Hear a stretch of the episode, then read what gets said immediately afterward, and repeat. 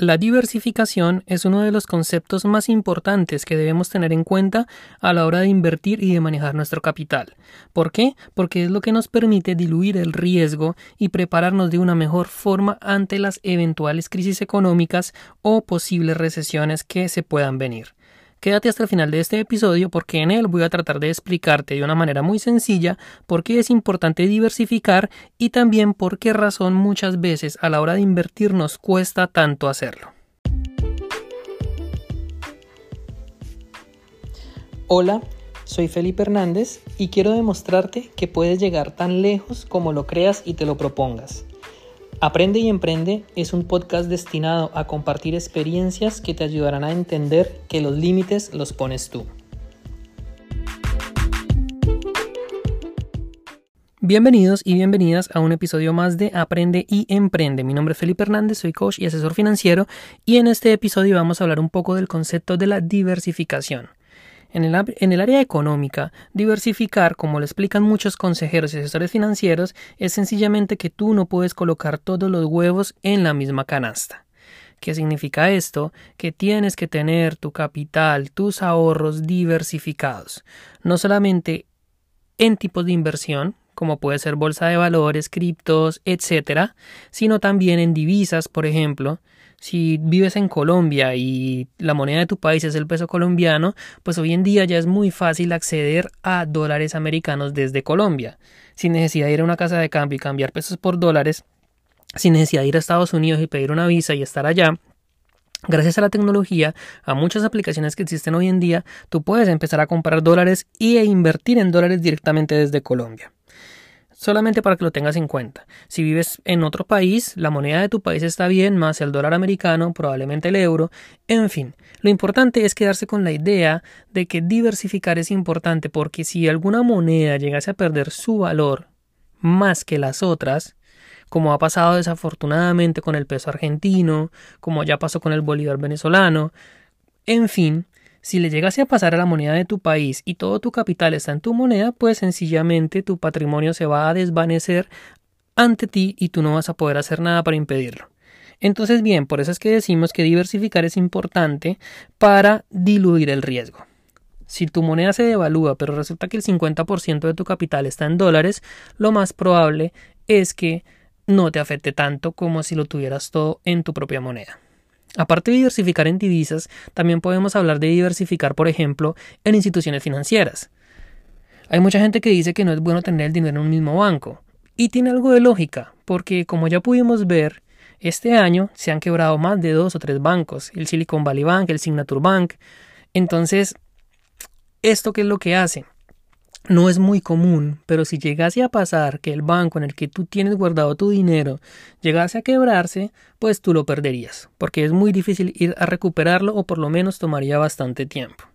Así que hablando de riesgos, es donde la diversificación pasa a ser una pieza clave.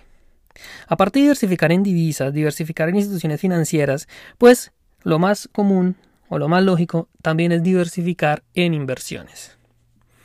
Tú no puedes colocar todas tus inversiones en un solo activo.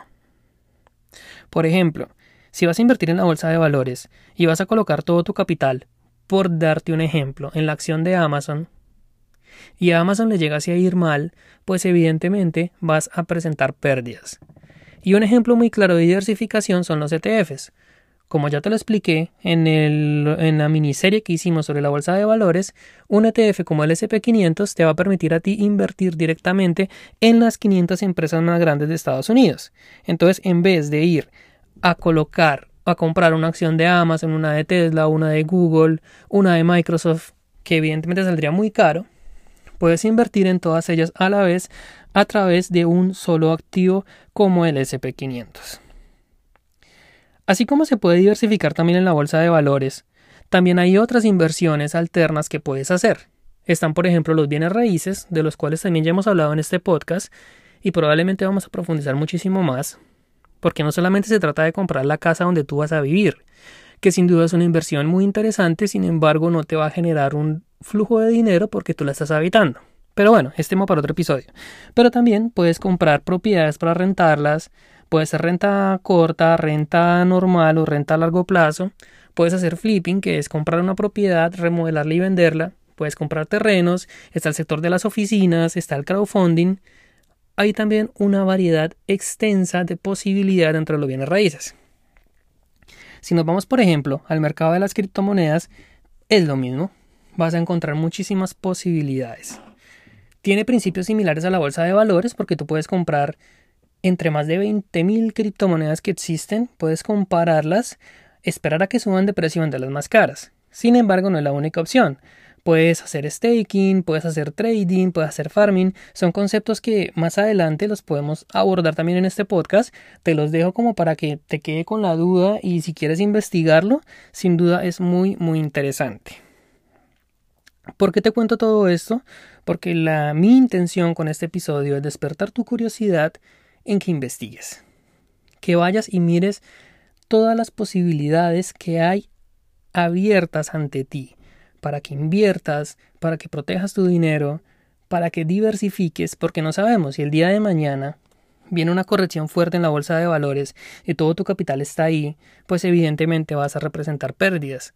En cambio, si tenías solamente una parte en la bolsa, otra parte en cripto, otra parte en bienes raíces, probablemente alguno de estos mercados no se vea tan afectado y te ayude a salvar pues los otros o balanceado, pues no vas a perder tanto.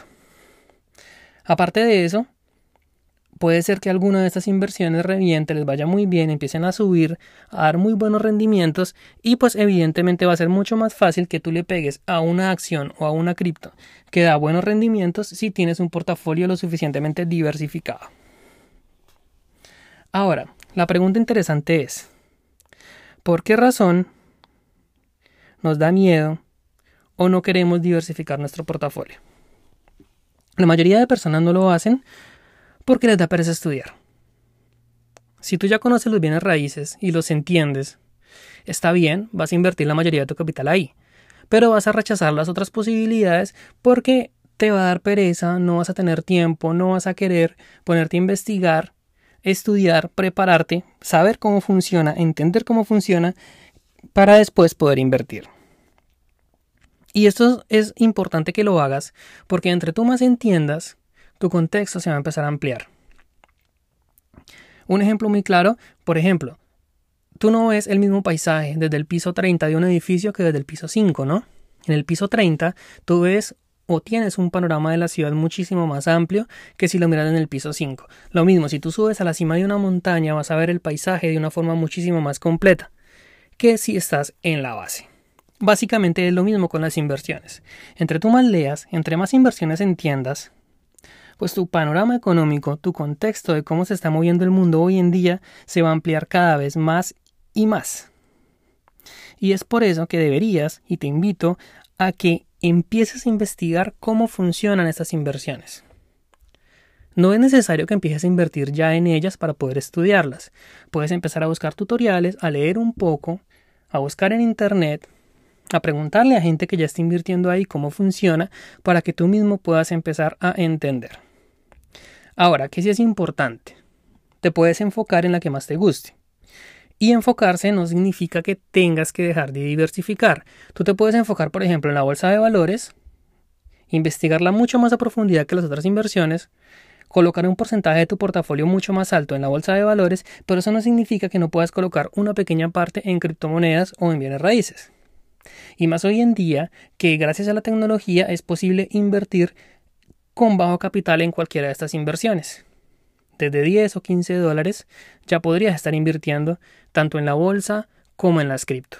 En los bienes raíces, evidentemente requieres un capital un poquito más alto, sin embargo, a través del crowdfunding o indirectamente a través de ETFs del real estate, tú ya estarías invirtiendo en bienes raíces. Así que cuando yo te hablo de un portafolio diversificado, no quiero que pienses que necesariamente tiene que ser un portafolio de un millón de dólares, ni siquiera de 10 mil. Un portafolio de 100 dólares, que es una suma que puede ser accesible para la gran mayoría de la población, puede estar muy bien diversificada. Pueden haber 50 dólares en la bolsa de valores y 50 dólares en criptomonedas, diversificados en diferentes activos.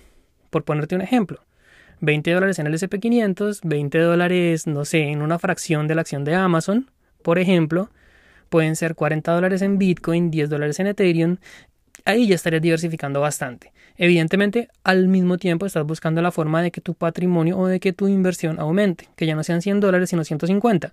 Por eso no es importante tanto fijarse en el monto sino en los porcentajes, porque así como administras 100 dólares vas a administrar 1000, y así como administras 1000 vas a administrar 10.000. Y algo muy importante que te quiero decir acá, muchas veces las personas se preguntan por qué la vida no les da dinero o quisieran tener, no sé, un millón de dólares. Pero lo que no se están dando cuenta es que de la misma forma como administras 100 dólares vas a administrar un millón.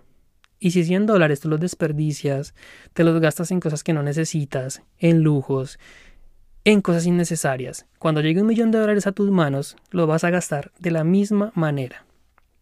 Y lo más probable por eso es que no nos tenga. Muchas veces no tenemos más dinero porque nuestra capacidad de administrarlo no ha aumentado o no ha mejorado con relación a lo que tenemos en el presente. Así que bueno, la invitación es a que estudies, a que te eduques. Muchas veces no estudiamos porque nos da pereza o nos da miedo las cosas nuevas. Le tenemos miedo a lo que no entendemos. Si dejamos ese miedo a un lado y empezamos a investigar y empezamos a estudiar, nos vamos a dar cuenta que hay oportunidades muy buenas ahí afuera esperando por nosotros que nosotros no hemos querido entender. Quiero cerrar este episodio con una frase que decía el filósofo estoico Séneca, y Séneca decía que la suerte la suerte es cuando se juntan la preparación con la oportunidad. Cuando tú te preparas y empiezas a estudiar cómo funcionan las inversiones, en qué consisten los diferentes activos, cómo funcionan las plataformas donde tú puedes invertir, qué oportunidades hay. Esa preparación en algún momento se va a juntar con la oportunidad. Te llega un dinero, te dan la liquidación de tu trabajo, haces una venta más de lo presupuestado, y cuando tengas ese excedente de capital, como ya te preparaste, lo más probable es que vas a tener la inteligencia, el conocimiento y la habilidad de invertirlo de la mejor manera posible y la que más convenga a tu situación. Piénsalo, estudia, prepárate, diversifica. Eso es lo más importante. Te mando un abrazo y nos vemos en el próximo episodio. Chao, chao. Quiero felicitarte y reconocerte por llegar al final de un nuevo episodio. Eso demuestra tu compromiso con tu educación y progreso en el área del crecimiento personal, las finanzas y las inversiones. Espero de todo corazón que lo explicado en este episodio haya sido de valor y utilidad para tu vida. Si así fue, quiero invitarte a compartir este podcast con familiares y amigos a quienes tú consideres les pueda servir. Por último, quiero que pienses en quién te convertirías, qué conocimientos adquirirías si escucharas un podcast al día.